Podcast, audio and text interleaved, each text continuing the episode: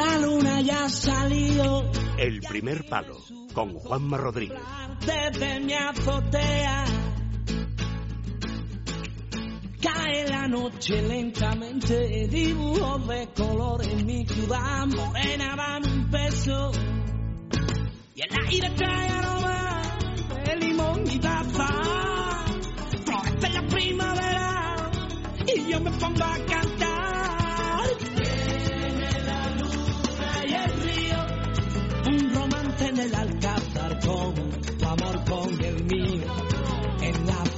venga, vamos ya con nuestra sección de fútbol internacional. Don Sergio Valentín. Sin la liga alemana todavía por el parón invernal, nos fijamos sobre todo en Inglaterra, donde se van a disputar los mejores partidos y donde tenemos noticia importante de última hora.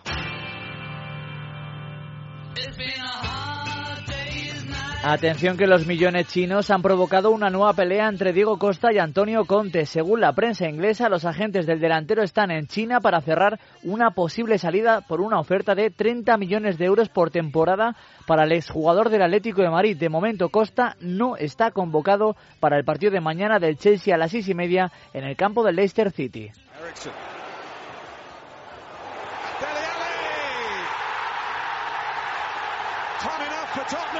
Y a ver cómo reacciona el Chelsea tras su primera derrota el pasado fin de semana ante el Tottenham con doblete de Delali tras 17 par- perdón, tras 13 victorias seguidas. Mañana sábado el equipo de Pochettino juega ante el West Bromwich a la una y media y el Arsenal a las 4 de la tarde en el campo del Swansea. Y precisamente Fernando Llorente, el delantero español del Swansea, es quien suena para sustituir a Diego Costa. Para el domingo, dos partidazos a las dos y media de la tarde.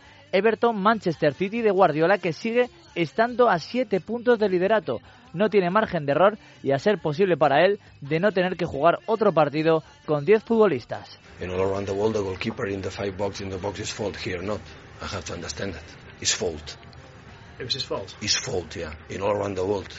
Here, not. But okay, I have to understand that. Es falta en todo el mundo menos aquí. Tengo que entenderlo, se quejaba Guardiola. A las 5 de la tarde, el gran partido del fin de semana. El Manchester United recibe al Liverpool. ¿Cómo está el equipo de José Mourinho? Son nueve victorias seguidas, 15 partidos sin perder consecutivos. Es la mejor racha en los últimos ocho años del club. Hoy Mourinho, muy feliz, contestaba la llamada de un periodista, la llamada telefónica de un periodista en plena rueda de prensa.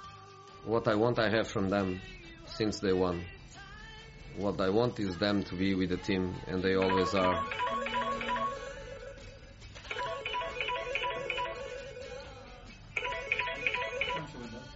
Hello? It's from Talksport. That shouldn't be working like that. It's for you. Wait a second, please. It's Zabi from Talksport. Shouldn't be doing that now. Not for now. Se nota que está feliz José Mourinho que si gana el United se pone a tan solo dos puntos de Liverpool. En Italia o pincha la Juventus o esto tiene pinta de otra liga más para el equipo de Turín que acumula 15 victorias en 18 jornadas. Vienen de ganar 3 a 0 el Bolonia y este domingo se enfrentan en Florencia a la Fiorentina a las 9 menos cuarto. La noticia de la semana, la renovación de Dybala hasta 2021 y queda carpetazo a Barcelona y Real Madrid cobrará 7 millones de euros por temporada. El que más junto a Gonzalo Higuaín. È difficile resistere a un'offerta del Barcellona o del Real Madrid? Non- cioè, a me non mi, hanno detto, non mi hanno parlato di nessuna offerta, quindi io non devo rifiutare niente. Le preguntaban esta semana y se ha confirmado el día de ayer la renovación de Dybala, el primer perseguidor para la Juventus, la Roma, a cuatro puntos jugará el domingo a las 3 de la tarde ante el Udinese, Nápoles y Lazio a la misma hora, la Lazio ante el Atalanta y el Nápoles ante el Pescara. Por cierto que Milik, el delantero del Nápoles, ya tiene la alta médica y podrá jugar ante el Real Madrid en Champions. Y terminamos en Francia, donde el Niza, líder sorprendente con 44 puntos, jugará el domingo en casa ante el Metz. Partido a las 3 de la tarde. A las 9 de la noche, Marsella-Mónaco, que está a dos puntos del líder. Y el PSG de Unai Emery, que está a 5 puntos, jugará el sábado a las 5 en el campo del Gen. Podría ser el debut liguero de Draxler. Otra vez Ben Arfa la asistencia, cómo viene a recibir, cómo se da la vuelta, cómo sirve a Draxler este, este balón que rompe totalmente la ya ausente defensa del Bastián. El jugador alemán, fichado en este mercado de invierno, ya marcó en su debut en Copa, donde vencieron por 7 a 0 ante el Bastia. Draxler, que va a provocar seguramente la salida de José Rodríguez.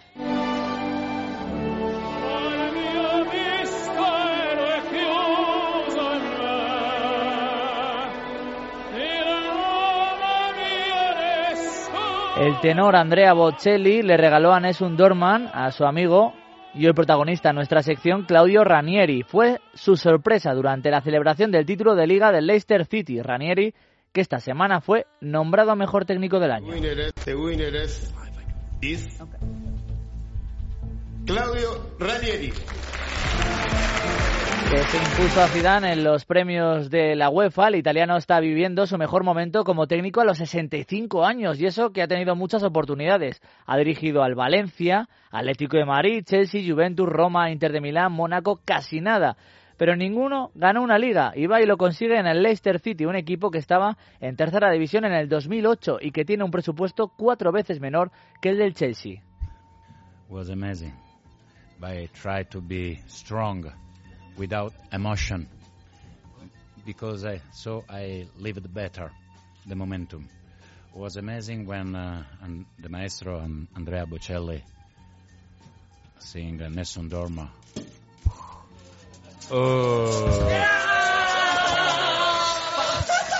La primera rueda de prensa como campeón fue interrumpida por sus jugadores que le bañaron en champán. Marez, Canteo, Bardi, tres de sus pilares básicos, casi todos son tienen sus peculiares historias que formaron un auténtico cuento de hadas que no comenzó precisamente como un cuento de Disney. Y es que Ranieri llegó al banquillo de Leicester porque el verano pasado tres jugadores, uno el hijo del antiguo entrenador, Persson, aparecieron desnudos y profiriendo insultos racistas a varias prostitutas de Tailandia. Su presidente y propietario da la casualidad de que es de Tailandia, así que destituyó al entrenador y le pidió a Rainieri que por favor consiguiera 24 puntos en invierno para asegurar la permanencia. En invierno tenían 39 y en mayo la liga, que no es el único título de Ranieri.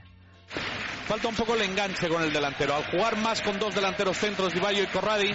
Atención ahí. Qué buen balón, qué buen balón,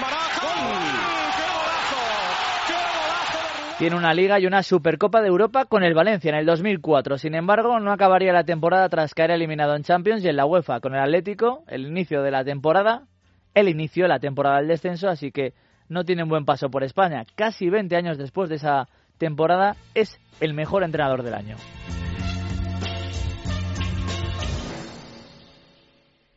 Muchas gracias, eh, Sergio Valentín. El remate a este primer palo de hoy lo pone Juan Pablo Polvorinos.